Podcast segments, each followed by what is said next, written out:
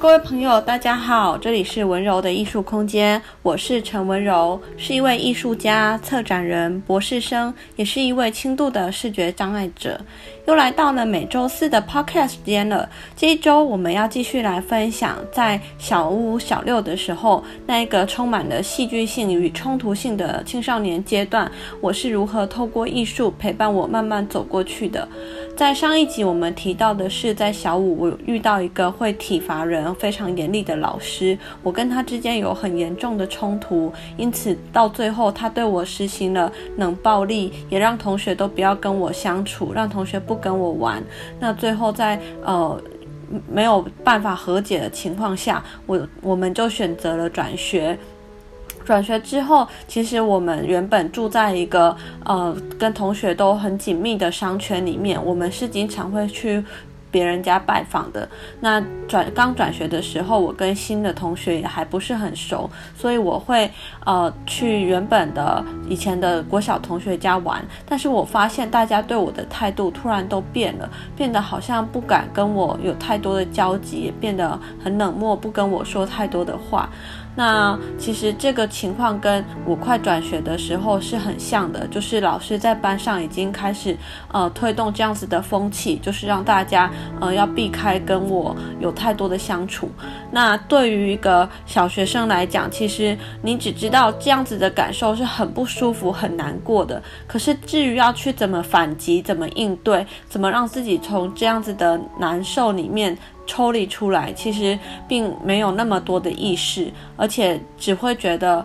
呃，越来越不想上学，越来越不知道怎么跟自己、怎么跟同学相处，也不知道怎么跟老师相处。那我唯一还会继续做的事情，就是，呃，我一样会认真的去读书，跟很喜欢去做我的绘画跟手作的作品。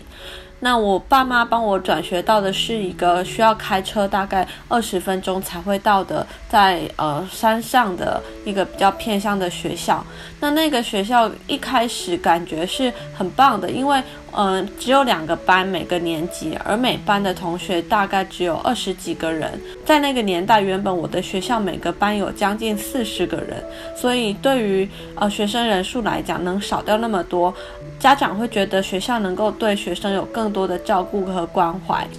那这个森林小学的校长跟主任还有老师们，呃，也都给我们很多的呃接纳跟辅助，所以我们是抱持着一个期待的心情转学上去的，呃，但是也是没想到的是，在一开始呃转学刚过去的时候，同学确实也很可爱，也很愿意跟我玩，也蛮接纳我的，呃，毕竟他们就是。长在偏比较偏乡、比较山上，资讯不是很发达的一个地方。那同学们之间都是呃，可能同一个邻里，甚至是同一个姓，也有一些血缘关系，所以他们之间的紧密感是很强烈的。那当有人愿意跟我玩之后，他们也就很快的愿意和我融入成一个群体。那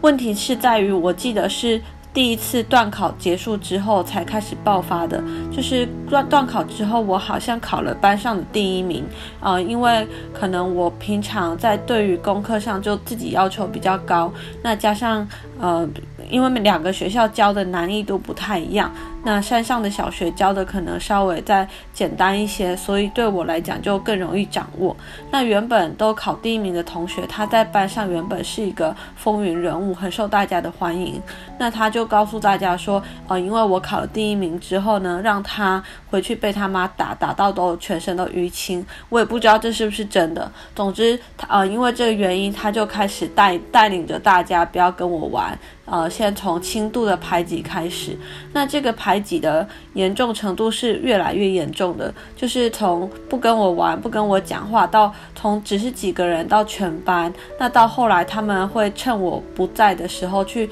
呃乱动我座位的东西，或者故意在呃签筒上有全班的签，故意在我的号码上做一个小标记，动不动就喜欢抽抽我起来问我问题，那或者是还有一次更严重的是。他们会在下课的时候，嗯、一群人把我叫到外面去，然后对我做人身攻击，呃，教训我，提出了很多子虚乌有的缺点，命令我必须改进。那对我来讲，这都是呃很莫名的一种被霸凌跟被被歧视、被呃排挤的过程。那再来就是，当偶尔少数有同学还愿意跟我玩的时候，他们会告诉、警告那些同学，他们会警告那些同学不应该跟我玩。那这样子的情况，我也不是逆来顺受，我会跟我的家长反映，我家人也能够，嗯、呃，很积极的到学校去跟学校做沟通。那我相信老师，呃，也是愿意处理的。只是至今为止，我对于，呃，当时候班上的调整跟处理方法，还是没有办法太理解。当时候老师他，呃，让我们每个人都上台发表一番言论，发表说，呃，我。在全班里面最欣赏的人是谁，跟最讨厌的人是谁，分别写一张纸，然后把这张纸送给那个人。那我记得好多个人都写他们最讨厌的人是我。至于是什么原因，其实我现在也记不太起来。我只记得我收到了很多张那样子被最讨厌的纸。那我觉得，呃，就是。其实那时候已经不觉得伤心了，只是觉得很生气，觉得呃做这样子的活动有什么意义？只是让全班又能够有一个正大光明的理由可以再攻击我一番，而老师他觉得这是一种让你自我反省跟自我改进的方法。可是我我觉得这其实只是一种对小朋友来讲那种讨厌，并不是一个真正很客观的原因，而而且呢，呃，只是。而且只是再加重了另一次的创伤经验而已，所以呃，这样子的过程就是持续一天又一天，然后整个六年级都持续在那样子的一种痛苦里面。那我还记得那那个阶段的我，呃，感到在学校最快乐的一件事情就是，呃，可能参加了一些。美术的比赛，比方，呃，那一年我去观音亭参加写生比赛，得了奖，去颁奖的时候，呃，我觉得是很开心的。还有像是当年学校带我们一起做，呃，全国的花灯比赛，那老师就召集了几。大概五个学生一起做灯笼，从那个过程里，我跟老师学会了怎么去制作灯笼的骨架，怎么去从呃一个骨架变成一个完整的灯笼，在上面去糊布，以及怎么在骨架里面去填充灯泡，这些呃比较大型的手工艺是以前在学校或者在家里我都没有去接触过的。所以当我第一次能接触到这么一个呃很很有物质性、很有媒材性的一种创作的时候，我。记得我很很投入，也很开心，而且呢，不只是跟着学校一起做得了奖，我们去参加灯会之外，我跟我弟弟另外也在家里在做一个比较小型的灯笼。我我们做的是黑面琵鹭。那那时候其实我对于生态、对于动物就有比较深的关怀。呃，我记得当时候。在教科书或者是一些海报上，常常看到黑面琵鹭会来台湾过冬，是一个很有特色的候鸟。所以呢，我们就决定做了两只黑面琵鹭的灯笼，一只比较大，一只比较小，让它们两个正在吃鱼，呈现出一个很可爱的样子。那我记得我就用了老师教我们的呃方法，跟买了类似的美彩材料。那开始在家里呢，先用软的铁丝当做骨架，那用束线带一个一个的去把呃这个黑面皮鹭的外形先架构起来。我记得我那时候六年级冬天的时候，穿着牛仔裤，自己坐在椅子上，呃，慢慢的在那里绑骨架，然后一坐就是坐很久，很专心的在做这件事情。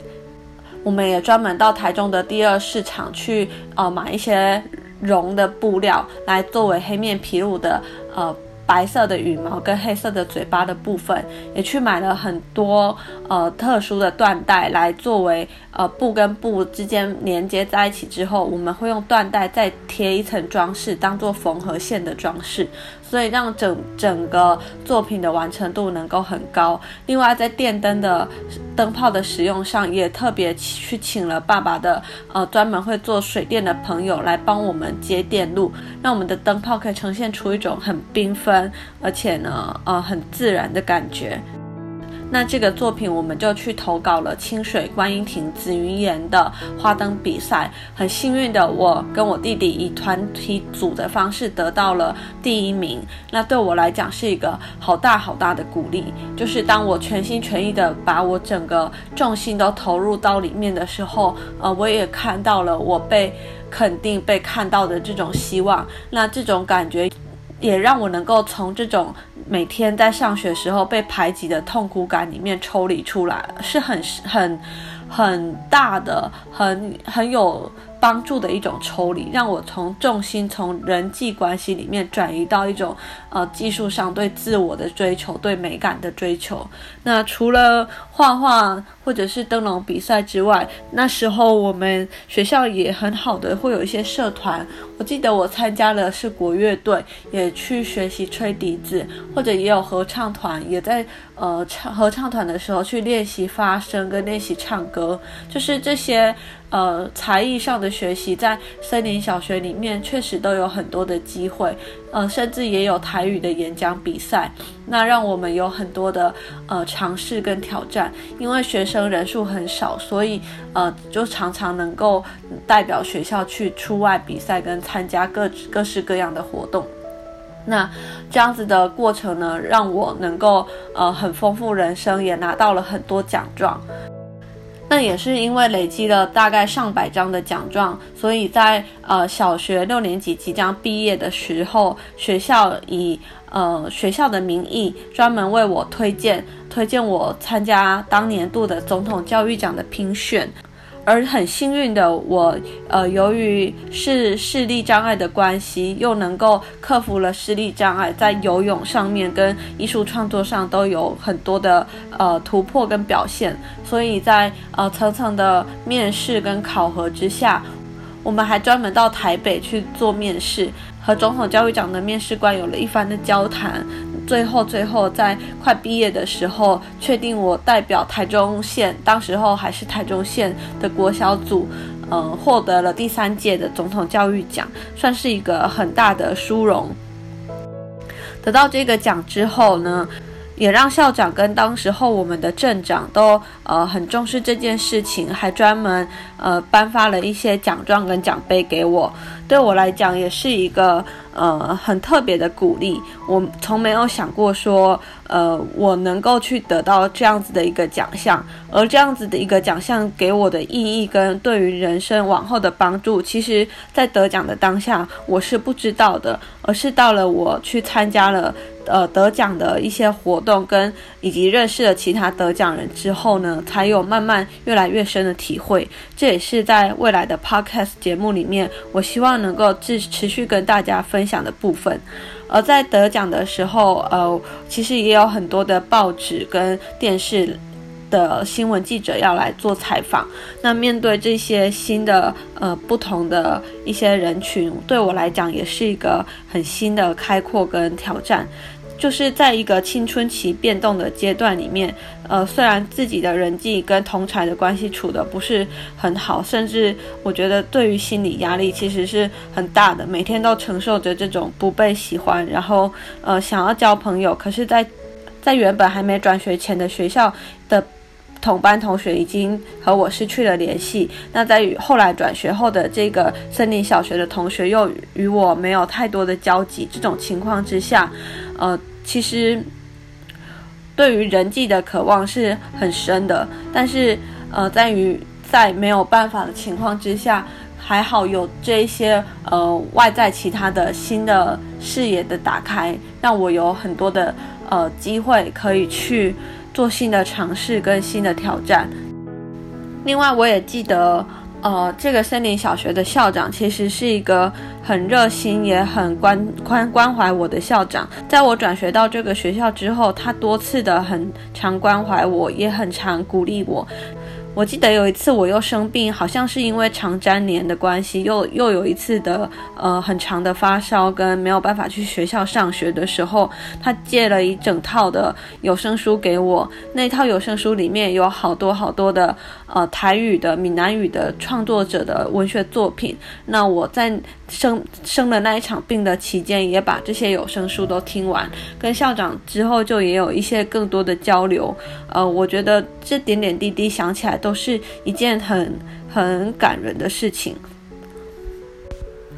而那个青春期的时代里面，呃，其实，在山上读了小学的最后一年，我常常对于未来还是会抱持着希望的。呃，得了总统教育奖，即将毕业的时候，其实我很期待下一个阶段进入到国中，有一个全新的生活，全新的开始。呃，我也期许自己在。跟同学的相处上，能够有更好的发展，跟呃更平静的、更稳定的一种生活。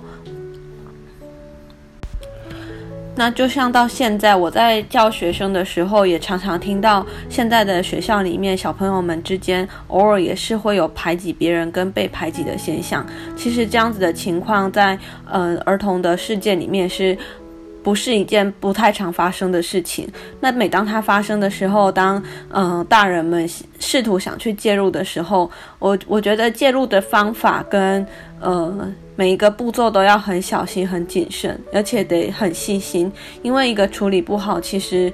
嗯、这样子的现象还是会反复的发生。同学并不会因此而呃减少对一个人的排挤，甚至这种压力会隐形的转换到被排挤的人的身上。那同时，如果真的被排挤的时候，我觉得增加被排挤的这个学生的视野或者兴趣，或者是甚至将他转移一个环境，都是一个很好的方法，可以让他呃从这种痛苦跟压抑里面转移出来。而那种痛苦，我觉得呃从长大之后再来回想，其实它并不轻微，它一点都不小于长大后的压力。对于小朋友来讲，那那真的是一个呃已经是天大的，就是生活里面。没有比这个更大的压力了，那这个也是作为成年人之后可以更回去理解的部分。那艺术创作在这个过程里，它就是不断的可以去发挥一个转移跟稳定心情的角色，是一个很好的陪伴。呃，我自己亲身走过来，也亲身有了这样子呃一种深刻的体会。在这里呢，很开心可以跟大家来分享这一段呃曾经我一直觉得很难去启齿的一个故事，但是也是非常真实的一段故事。以上就是我们今天的 Podcast 节目，下周我们会继续分享更多和美和艺术相关的故事。邀请大家继续来收听，我们今天的节目就到这里喽，谢谢大家，拜拜。